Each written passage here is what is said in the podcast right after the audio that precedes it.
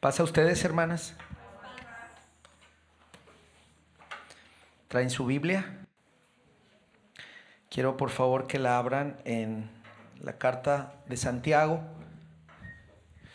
Saludo a mis hermanas que están aquí y a mis hermanos o hermanas que están a la distancia conectadas.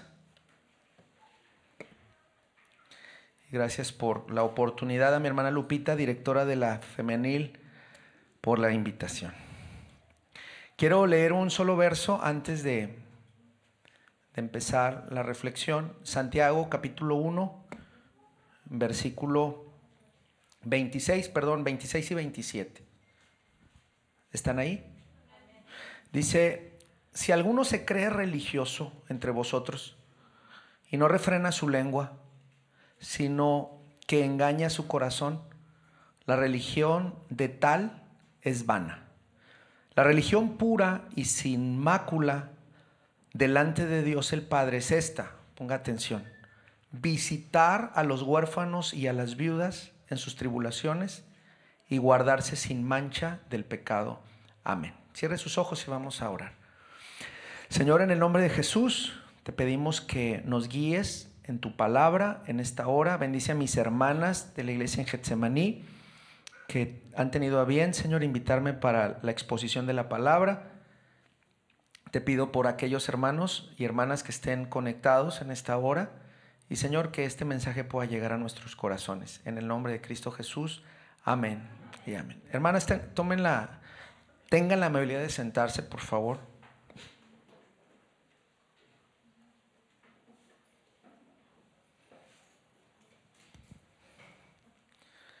Bendigo a Dios por mujeres que son gran ejemplo para mi vida. Aquí hay una hermana en particular que guardo mucho cariño porque ha sido desde mi infancia una persona cercana y es mi hermana Seferina. Aquí está.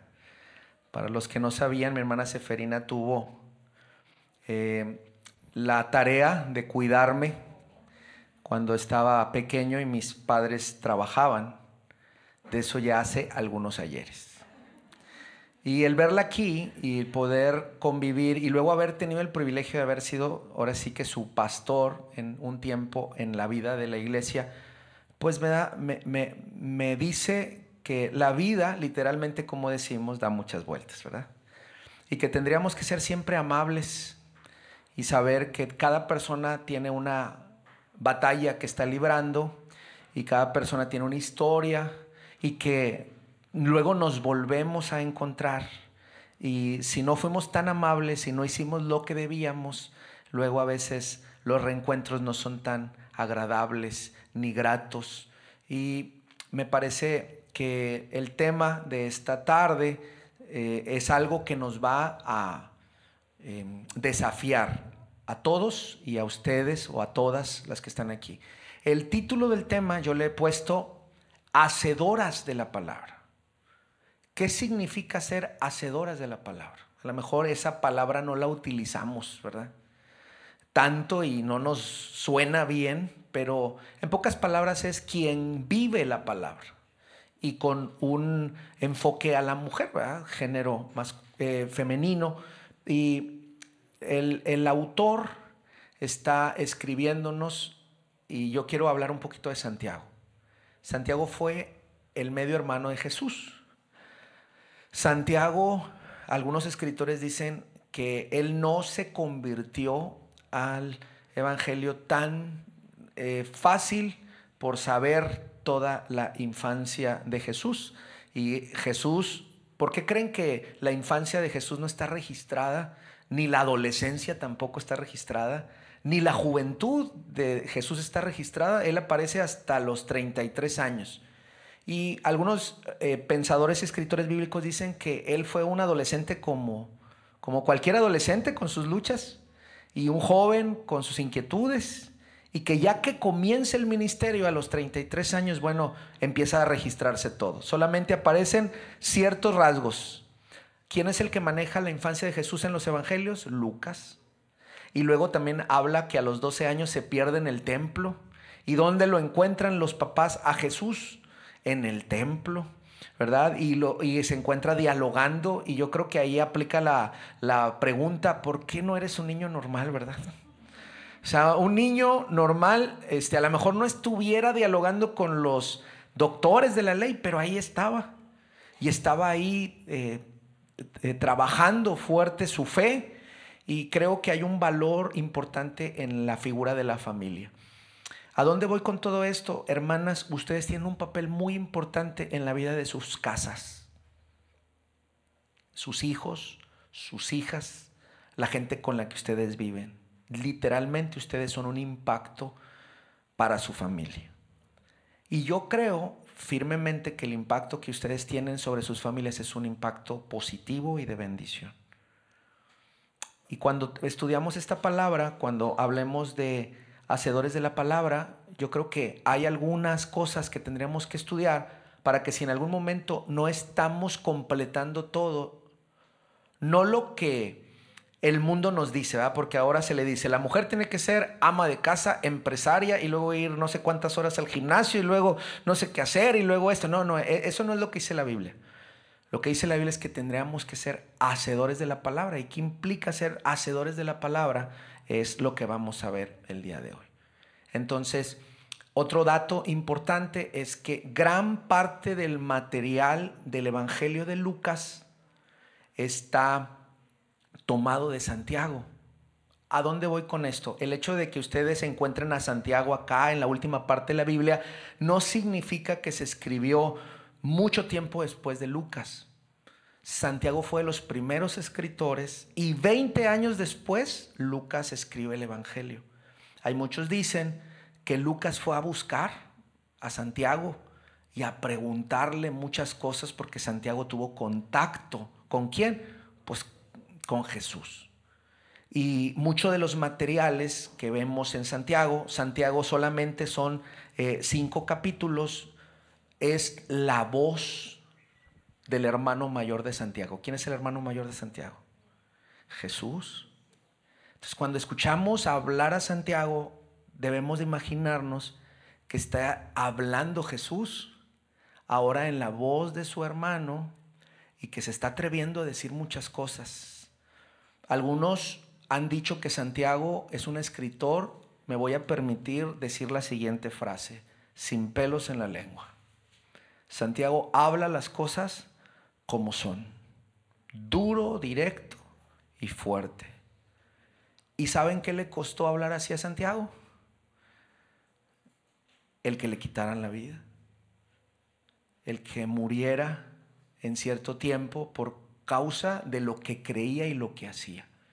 Entonces, creo que era una persona muy valiente y lo que está escrito en sus cinco capítulos es digno de estudiar. No lo vamos a estudiar todo, pero vamos a tomar una parte importante y quiero que nos llevemos tres enseñanzas en esta tarde.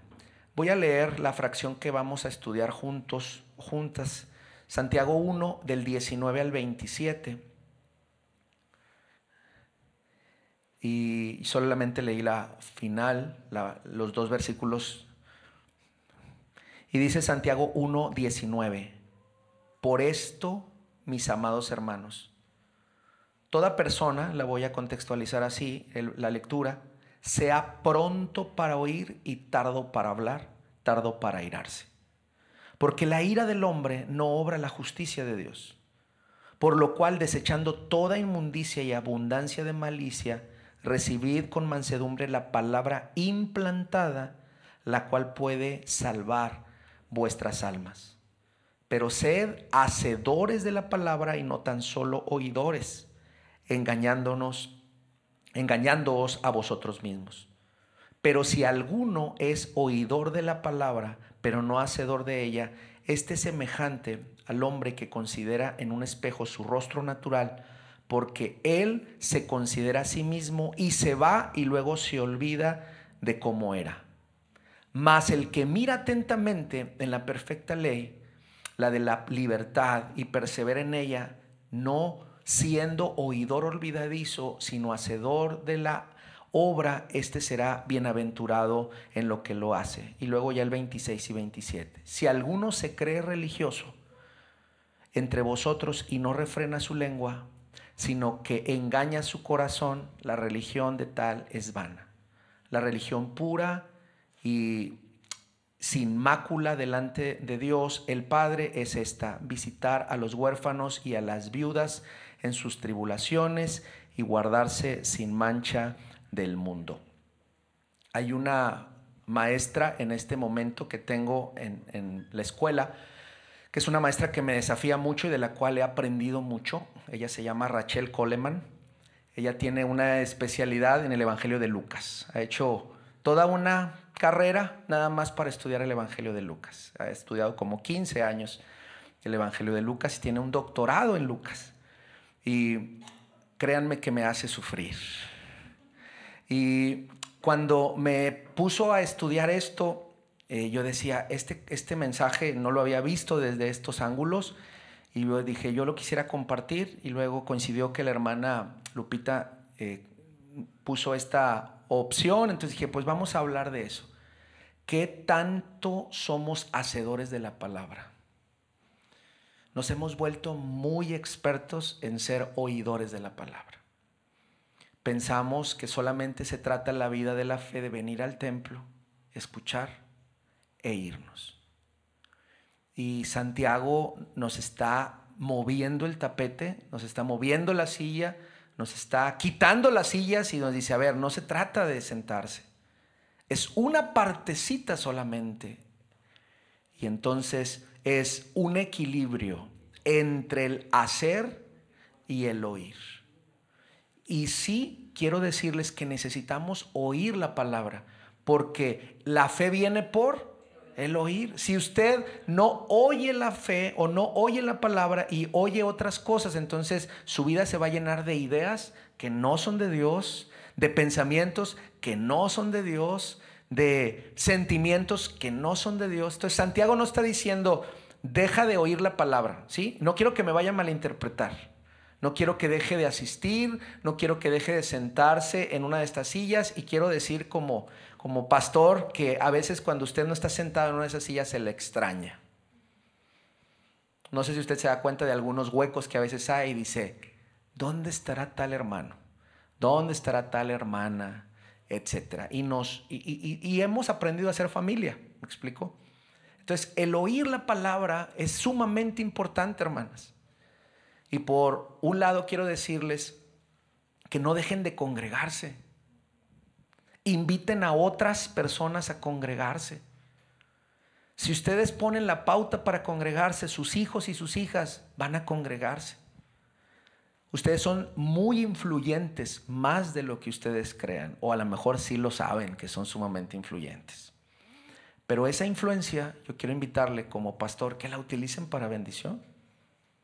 Cuando ustedes aflojan el ritmo, toda la familia afloja el ritmo. Cuando ustedes dicen, hoy no vamos, saben que nuestros hijos nada más están buscando, ¿qué creen? Una rendija. Nuestra familia está buscando una rendija. Cuando decimos, no, hoy como que está lloviendo. Cuando usted y yo decimos, no, hoy no voy a, la, iglesia. ¿Qué, ¿Qué, bendición sería que nuestros hijos dijeran, no, no, no, si usted se quiere quedar mamá, si usted se quiere quedar papá, si usted se quiere quedar abuelita, no, yo no sé, pero yo me voy a ir a la iglesia. Eso es los casos menores y aquí yo conozco una jovencita que así, así lo hace y qué bueno que así lo haga, ¿me explico? Entonces, para sentar las bases de todo este tema, lo primero es ser oidor de la palabra y en este caso es oidora de la palabra. Pero hermanas, ahí no se termina la enseñanza bíblica. ¿Qué sucede con una persona que sabe mucho y no tiene humildad? Anda queriendo corregir a todos. ¿Le toca? No, esto así no se hace. Sabe que el servicio nos hace sencillos, humildes, porque nos desdoblamos la camisa y nos metemos ahí. El servicio nos pone los pies en la tierra, el servicio nos pone frente a la necesidad, el servicio nos hace ver que no solamente es el verso, sino es aplicar el verso, es llevar el mensaje, que no es lo mismo decir, te amo y, nos haces falta con pura palabra, decir, mira, te traigo esta despensa. Y esto es real. Entonces, Santiago está diciéndonos que en aquel tiempo había tres cosas con las que se estaban batallando. Y una era que la gente hablaba mucho pero hacía poco. ¿Conoce gente así?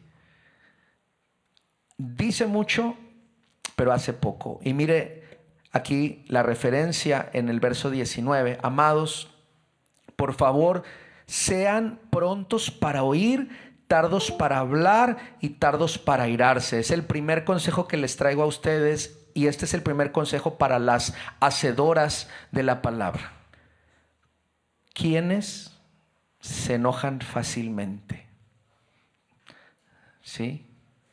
Bueno, ya tenemos candidatos. Candidatas. ¿Quiénes batallan para enojarse rápido? El consejo es que hay un procedimiento bíblico. Fíjese cómo Dios tan bueno, misericordioso, hasta nos dice cómo actuar en las cosas tan sencillas. Antes de que te enojes, haz dos cosas antes. Para la persona que allá atrás, no fue mi hermana, allá atrás levantó la mano, hay un consejo, ¿verdad? Hay dos pasos antes de enojarnos. Y la otra es, dice, digo, es sé pronto para oír. A veces, hermanos, hablamos sin qué, sin oír. ¿Sabe cuántos problemas se ocasionan, así? Ah, que tú me dijiste eso. Está uno en el baño, escucha nada más dos, tres palabras fuera de contexto y ya se está peleando desde el baño y la regadera. Y sale ya enojado, enojada, etc. lo primero es, sé pronto para oír. O sea, escucha todo. Toda historia tiene al menos cuántas versiones? Dos. No actúes a la primera. Es el segundo, ¿verdad? Dice, y tardo para hablar. Y si entre el oír y el hablar hay una pausa, ¿por qué cree que hay una pausa? ¿Qué cree que hay en medio de este proceso? Exacto, hermanos. Fíjense hasta dónde está yendo Santiago. Escucha rápido y tárdate para hablar, para que entre lo que escuches y lo que hables haya un proceso de qué? De pensamiento. De pensamiento. Los hacedores y las hacedoras de la palabra son personas que ven, que escuchan y no hablan rápidamente. Yo bendigo a Dios porque conozco aquí en la iglesia Gente que observa, que escucha y de repente está atendiendo una necesidad sin que nadie se lo pida. Actúa. No dice, ¿por qué no te están ayudando? No dice, ¿por qué no haces esto? Simplemente hace lo que tiene que hacer a la distancia. Y los hacedores de la palabra son esos. Yo quiero dejarles esa tarea. Escuchemos más. Y por favor, tardémonos en hablar. Y cuando habla de tardarnos en hablar, habla de que seamos ecuánimes a la hora de comunicarnos. Dice el verso 20, porque la ira del hombre no obra la justicia y tardo para airarse. ¿Cuántos batallan con su carácter y rápido reaccionan? Hoy la palabra nos está aconsejando que cuando usted se enoja, la ira del hombre dice, ahí no está Dios. ¿Por qué? Porque ofendemos. ¿Por qué? Porque herimos. ¿Por qué? Porque lastimamos. Entonces, antes de lastimar, pues mejor espérate. Porque a lo mejor lo que escuchaste, lo que estás sintiendo, te está haciendo decir muchas cosas, pero la palabra de Dios dice, oye, espérate, espérate. Y entonces yo creo que nos evitaríamos muchos problemas o no creer, hermano. Es el primer consejo que esta noche trae la palabra para nosotros Dice el verso 21, avanzo, por lo cual desechando toda inmundicia y abundancia de malicia, recibid con mansedumbre la palabra implantada, la cual puede salvar vuestras almas. Qué bonito que habla. ¿A quién le gustan las plantas de aquí, hermanos? Las matas, como se dicen, las flores. Ok, ¿tienen en sus casas? Entonces creo que perfectamente entienden lo que Santiago quiere decir, la palabra implantada, para que una semilla pueda salir, sucede abajo de la tierra cosas de las cuales no estamos viendo. ¿Estamos de acuerdo? Y cuando está hablando de la palabra implantada es que la transformación comienza desde adentro. Eso es lo que dice la, palabra. La palabra implantada. Cuando tú permites, yo permito que la palabra pueda ser sembrada en mi corazón, tarde o temprano esa palabra va a dar qué? Fruto. Pero si yo dejo que la maldad, el coraje se implante en mi corazón, tarde o temprano esa maldad y ese coraje van a dar también fruto. O sea, esa lógica que, de la cual habla Santiago dice, ustedes y yo tendríamos que estar muy vigilantes a esto. ¿Qué, va, qué, qué desea usted que dé fruto en su vida? Y lógicamente lo que va a dar fruto es lo que usted está plantando. Si usted planta, hermanos, pues bugambilias en su, eh, eh, en su jardín, eso es lo que va a ver, ¿verdad? Eso es lo que va a ver. Y entonces en el oír y en el venir y en el asistir, Dios va plantando, va plantando, va plantando. Ahora, no le deje todo al pastor, no le deje toda la predicación de la tarde, no le deje toda la escuela sabática. Usted y yo tendríamos que seguir plantando toda la semana. ¿O a poco usted dice y se olvida de las matas toda la semana y nada más, uh, allá? Si es cactus, pues a lo mejor va, se pueda, va, pero yo creo que tiene que tener ciertos cuidados, ¿verdad? Eh, en verano yo compré una plantita ahí donde a veces trabajo eh, y hago oficina en la casa. Y pues yo la puse y pues cuando la compré estaba muy bien, muy bonita, muy verde, pero ¿qué creen? Me olvidó cuidarla. Cuando me acordé de ella estaba cocida por el sol y por el calor y estaba así todo, todo mal. El punto ahí es que cuando habla de la palabra implantada es un proceso de cuidado un proceso de estar ahí pegado. Conocí en Costa Rica un hombre en, una de las ciudades de Costa Rica que se dedica a hacer eh, jardines muy bonitos. Eh, y con sus tijeras hace obras muy bonitas, le da forma a los árboles, le da forma a las flores y, él, cuando hablaba yo con él, tiene 40 años cuidando el jardín afuera de la iglesia católica, en, en una de las provincias de Costa Rica, Santos se llama. Le decía, oiga, ¿y, ¿y cuánto le pagan? Dijo, no, a mí no me paga nada. Yo vivo aquí a unas cuadras, pero a mí me dejaron cuidar este jardín y lo he tomado como si fuera mío y él mismo se hizo una figura de él mismo y como una persona con tijeras ahí. Dice, yo tengo que cuidar este jardín, que es una placita del tamaño de un municipio, en las mañanas y en las tardes. Y tengo que estar que no venga las aves y las afecten, y luego que no vengan los niñitos, y luego que no vengan los turistas, y me, que se me quedó viendo así, ¿va? y no venga esto y no venga el otro. ¿Por qué? Porque eso es un proceso de cuidado para que el jardín esté siempre. Y hay mucha gente tomándose fotos, etc. Yo quiero decirles, hermanos, que, hermanas, que, que el proceso de la implantación de la palabra no es de un día, no es de un congreso. Bendigo a Dios por mis hermanas que fueron al congreso y regresaron bien motivadas. Es un detonante para su fe y gloria a Dios por ello. Pero el implantar la palabra es un proceso de que de todos los días. Ahora, si usted no cuida, acuérdese, fíjense, vamos a poner un pie en Santiago y vamos a poner un pie en lo que dice Lucas y habla de las parábolas y habla de la parábola del sembrador y habla de que cuando está una semilla ahí dice que qué que puede ser arrebatada, ¿verdad? Y puede ser quitada y puede ser etcétera, etcétera. Entonces, Santiago está proponiendo que usted y yo podamos tener cuidado de la semilla de la palabra.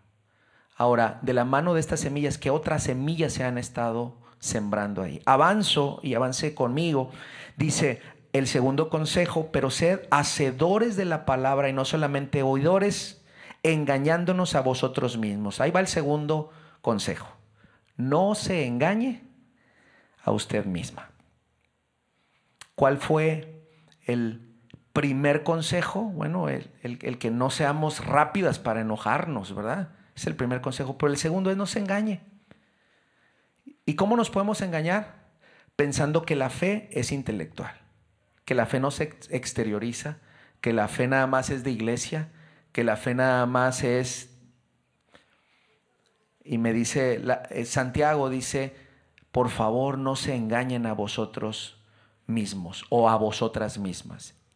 Y entonces el verso 23 dice, porque, ¿cómo nos podemos engañar? Porque si alguna es oidora de la palabra, pero no hacedora de ella, esta es semejante a una persona que se considera en un espejo su rostro natural, pero él se considera a sí mismo y se va y luego se olvida de cómo era.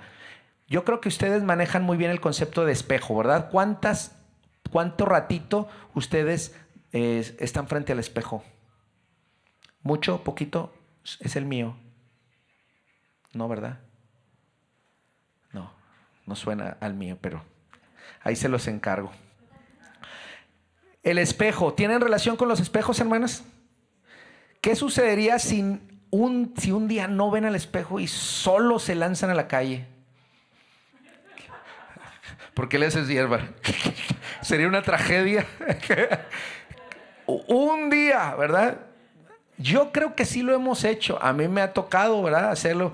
Sale usted a las 5 de la mañana, todos los vecinos están este, dormidos, aparentemente, pero siempre hay alguien que se asoma. Y dice, ay, pues así con las pantuflas, con los crocs y con los, con todo, ¿verdad? todo y usted sale, ¿verdad?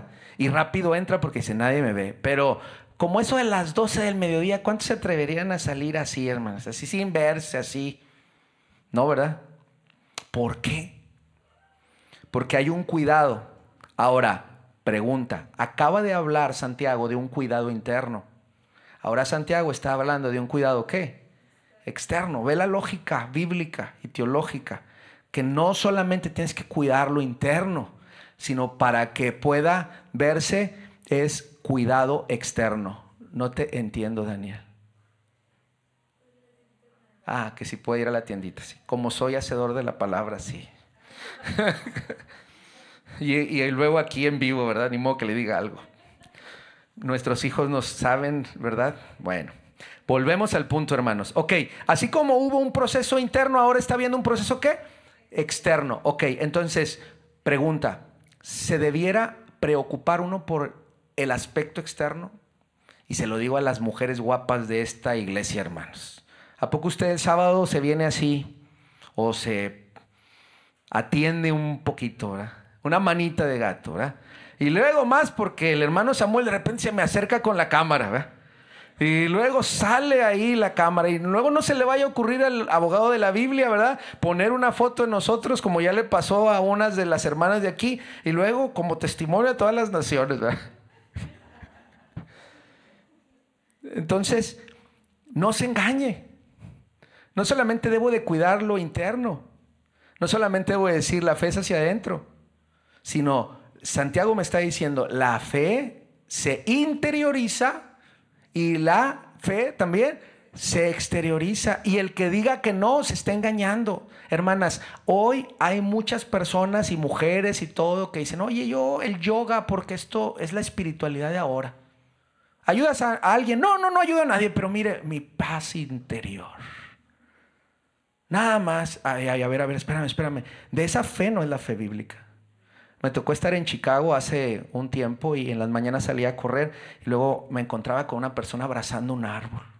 Yo dije, válgame Dios, encontrándose con la naturaleza. No sé si ha escuchado eso, ¿verdad? Que se conectan con la naturaleza. No abrazan al esposo, pero al árbol lo tienen bien agarrado, ¿verdad? No abrazan, a, pero ahí a las ramas, ¿verdad? y creo que tendríamos que hacer reflexiones. ¿Quién necesita más un abrazo? ¿Su hija, su hijo? ¿O la rama de pirula ya en la plaza, hermanos? ¿Me explico? Entonces, yo creo que tendríamos que empezar en este proceso de ser hacedores de la palabra. ¿Me explico? Exteriorizar y luego Si no lo hacemos es como alguien que se ve en el espejo y se olvida, ¿verdad? Completamente, se olvida completamente.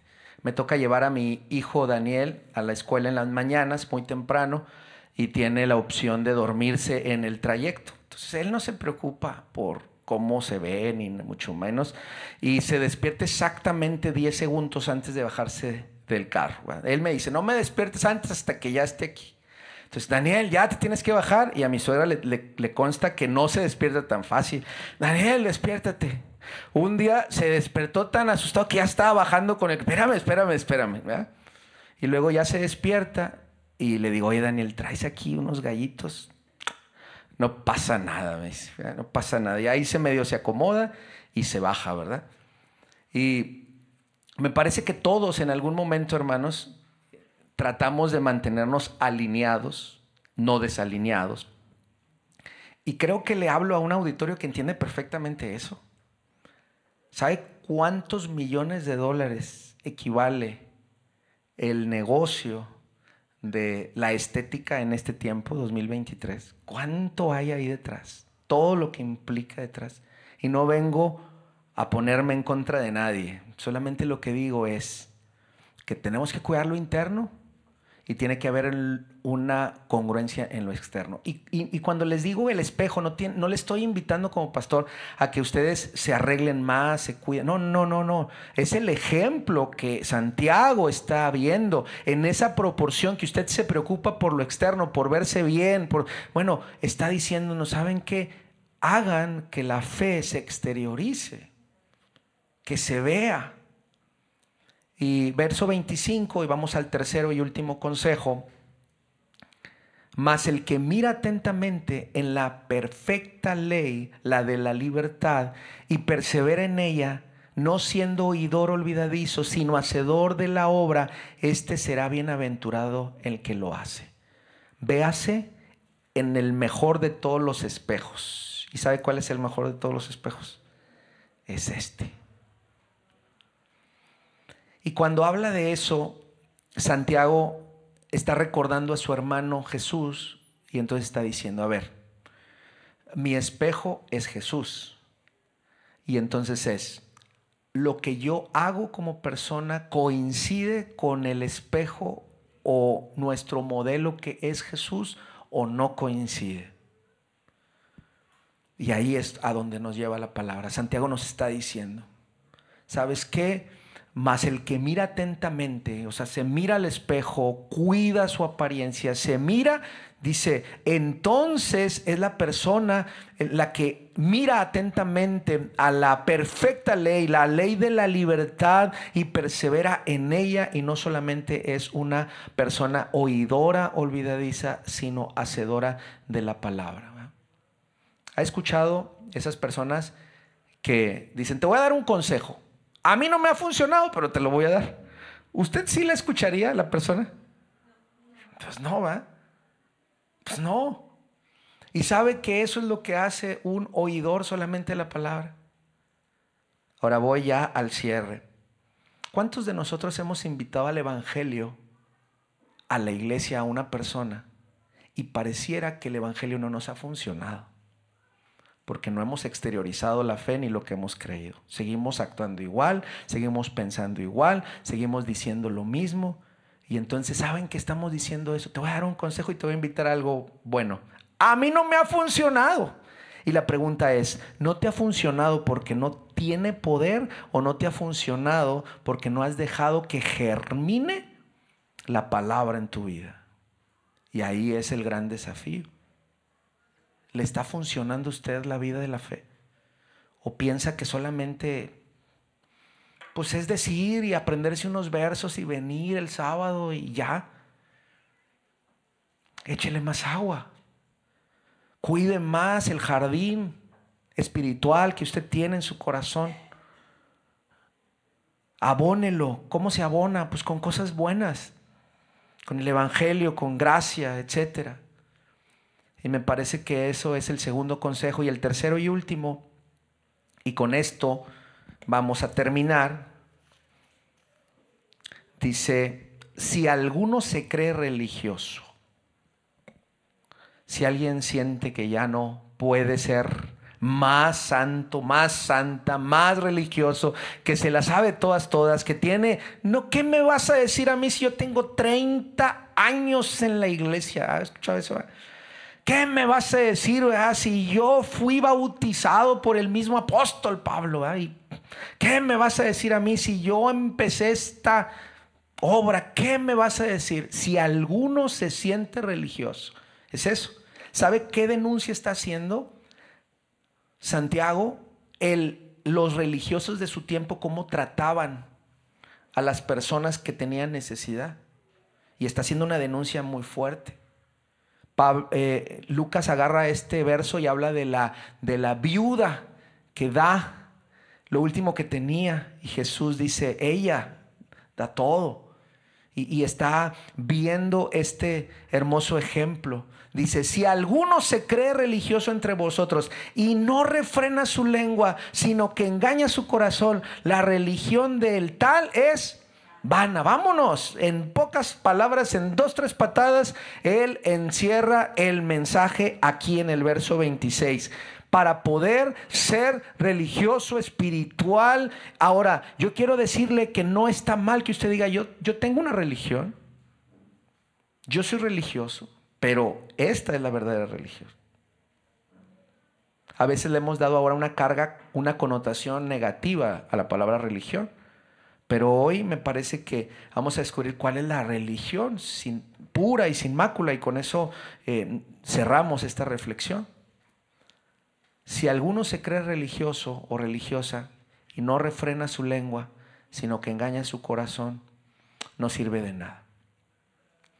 ¿Cómo se va a dar cuenta la gente que la religión que creemos y la fe que profesamos es verdadera? A través de dos cosas. Si somos prudentes para hablar y si no nos engañamos. ¿Y cómo nos engañamos? Que nuestras nuestras palabras difieren mucho de, de nuestros actos. Ahí está, hermano. Está condensado lo que Santiago nos quiere decir. Si tú me dices que eres muy espiritual, pero no controlas tu boquita, si tú me dices que eres muy espiritual, pero lo que dices no coincide con lo que haces, entonces no es cierto. Punto. Eso está diciendo Santiago. Ahora, si tú quieres ser realmente espiritual, cuida tu boca. Si realmente quieres ser espiritual, que lo que dices, que sea lo que hagas. Que la misma persona que nos vean aquí al frente es la misma persona que nos vean en la casa, que sea la misma persona que nos vean en todos lados. ¿Cómo andamos de integridad, hermanas y hermanos? Somos personas íntegras en todos los espacios donde nos movemos. Integridad es en lo, en lo interno y en lo externo. Y cierre el último, porque pareciera ser que hay dudas, ¿verdad? Bueno, entonces esta religión es vana, ¿verdad? El que hace esto y el que no hace esto. Bueno, vamos a concluir diciendo cuál es la verdadera religión y qué es lo que debiéramos de hacer. Y dice la religión pura y sin mácula, o sea, sin ningún, una basurita, delante de Dios el Padre es esta. Visitar a los huérfanos y a las viudas en sus tribulaciones y guardarse sin mancha del mundo. Y con este verso terminamos. Apréndase este verso, se lo dejo de tarea. La religión pura y sin mancha delante de Dios el Padre es esta. Y se parte en dos. Número uno, visita a los que tienen necesidad. Y necesidad no solamente habla de lo económico. Cuando habla de las tribulaciones es lo que les duele a las personas a veces por una pérdida, por una situación, por una dificultad. Y lo otro es, guárdate sin mancha. Eso significa, ten un buen testimonio. Porque podríamos decir, mire, con que yo visite entre semana a la viuda y al huérfano y el fin de semana me voy al baile, así lo arreglamos rápido. ¿ah? Si yo entre semana visito ah, y les doy una despensa, pero hablo como yo quiera y voy al bar y me echo mis cervecitas, no pasa nada, ¿verdad? No, hay dos lados y lo vuelve a decir. ¿Sabes qué? Lo externo y lo que interno. Empieza hablando de lo interno y lo externo y termina hablando de lo externo y termina con lo interno. Es sumamente importante. Son los paralelos que Santiago está hablando. Es como si abriera unas, unos paréntesis y lo engloba todo al final. Entonces, esto es lo que Santiago nos está diciendo. Hermanas, el último consejo es, por favor, ustedes son, quiero decirles, por si no lo sabían, son una tercera parte de nuestra congregación, mínimo la femenil. Que no estén aquí todas, eso es otro tema, ¿verdad? Pero la femenil, mínimo en Getsemaní es una tercera parte, si no es que un poco más, un 40%. A nivel nacional estamos hablando que es más del 50% la femenil. Entonces lo que hacen o dejan de hacer es sumamente importante, porque son un motor fuerte de la iglesia ustedes ya no deberían de estar diciendo, a ver, ¿qué hacen los demás para nosotros hacer? Más bien debieran de marcar pauta muy fuerte y hacia adelante. Y Santiago nos está diciendo, por favor, hermanas de Getsemaní, sean hacedoras de la palabra. Y hacedoras de la palabra es preocúpense por los necesitados. Necesidad económica, necesidad espiritual, necesidad de ánimo, necesidad emocional. Todas estas personas necesitan de nuestro apoyo. Y la pregunta sería, hermano, pues ¿cómo voy a ir a ayudar allá afuera si yo estoy necesitada primero? ¿No se siente así a veces? ¿Cómo voy a ir a ayudar a alguien si yo primero me siento necesitado o necesitada? ¿Y sabe cómo va a ir sanando eso? Que se siembre la palabra y, y que la palabra vaya qué? Germinando.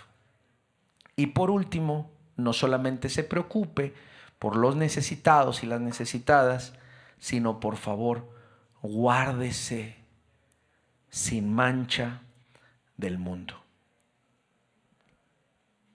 ¿Qué nos está manchando las hermosas vestiduras que Dios nos ha puesto a cada uno de nosotros? He ido a hermosos lugares con una, una alimentación riquísima. Fui hace como un mes al Estado de México y comimos mole y yo traía una camisa blanca. ¿Qué cree que pasó? Pero ya había predicado, hermana Argelia, así que mire, con gusto, ¿verdad? Pero en medio de toda la camisa blanca se veía, hermanas, la gotita ahí clara. Y yo pensé que nadie se había dado cuenta, ¿verdad? Porque hasta le hacía la corbatita así de lado. Y una hermana, no sé desde cuántos kilómetros de distancia, me gritó, ¡ay, se manchó! ¿verdad? Ay, sí, Dios la bendiga también.